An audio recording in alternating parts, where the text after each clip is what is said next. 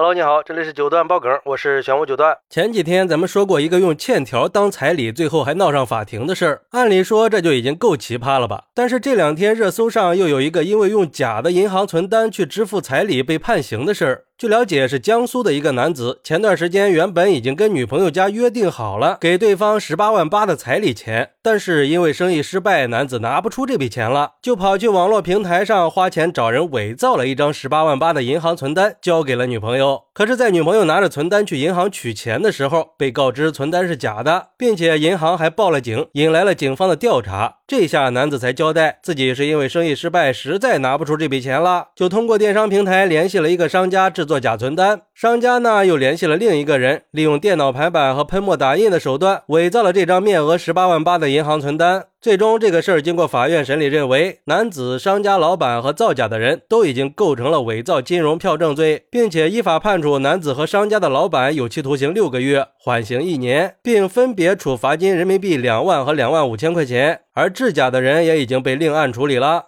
哎，这事儿闹得糊涂呀！想想都知道，女方去取款的时候肯定会被识破是假的呀。遇到困难了就应该说出来嘛，大不了就是暂时不结婚呀，怎么能干违法的事儿呢？就像一个网友说的。又是彩礼惹的祸呀！为了凑个彩礼，到手的媳妇儿可能就这么没了呀，还要面临刑事处罚，真可谓是赔了夫人又折兵呀，也伤害了双方的家庭和感情。虽然我们不能否认婚礼现在已经是一项经济负担了，但是通过欺骗来解决问题肯定是不可取的。或许对男子来说，这是一种无奈的选择，是一种维护尊严和面子的做法，但实际上这种行为不光是违法的，更是对感情的背叛。在追求幸福的道路上，还是应该保持理智和尊重。不要让金钱和面子毁了最纯粹的感情和最宝贵的人生啊！还有网友表示，这是想玩空手套媳妇儿啊！不过也幸亏发现的及时，算是及时止损了。想想女子怀揣着对未来的憧憬和对爱情的信任，去银行被告知存单是假的那一刻，她的所有美梦都在那一刻破灭了。那种心情可以想象得有多绝望和失落呀！这得造成多大的心理伤害呀！不过也有网友认为，虽然男子情急之下的错误决定让自己背上了法律责任，也很荒诞，但是这个事儿也反映出了一个普遍存在的社会问题：现在很多地方彩礼已经成。了婚姻里不可或缺的一部分，甚至有些地方的彩礼金额高的吓人啊！这对很多普通家庭来说都是非常沉重的负担，导致很多人为了这种负担不得不去承受巨大的压力，甚至走上错误的道路。所以，我们应该反思对彩礼的这种过度要求，也希望通过这个荒谬的骗局，可以让我们深刻的认识到婚姻观念和社会观念变革的重要性，用理性的眼光去看待婚姻和彩礼。确实是呀，我们确实需要去重新审视婚姻里的这些传统习俗和。它所造成的压力了。毕竟，婚姻本来应该是两个人相爱的美好开始。Yep. 而不是沉重负担和法律纠纷的源头，而且金钱它不是衡量婚姻是不是幸福的标准，不能为了金钱就忽视了爱情的重要性。所以，我们应该理解年轻人面对婚姻压力的那种无奈，他们是需要理解和支持的。不过，男子的这种做法肯定是触犯法律的，法律责任是一定要承担的，法律意识还是要增强的。追求爱情和幸福也要以真诚为准则。只是这原本应该是一件喜事，现在却成了犯罪，不值当的呀。这生意失败了，它并不可怕。如果真有感情，就应该坦诚相待，完全可以大大方方、实事求是的说出来嘛。两个人一起商量着来，不行就延缓婚期嘛，也就不会走到这一步了吧。如果对方只是因为你生意失败了就不愿意结婚了，那就当是及时止损了。他都不愿意跟你一起奋斗，你又何必拼了命的去娶她呢？为了面子去违法犯罪，又是何必呢？好，那你怎么看待男子因为拿不出钱，用假存单去支付彩礼被判刑的呢？快来评论区分享一下吧！我在评论区等你。喜欢我我的朋友可以点个订阅，加个关注，送个月票。也欢迎订阅收听我的新专辑《庆生新九段传奇》。我们下期再见，拜拜。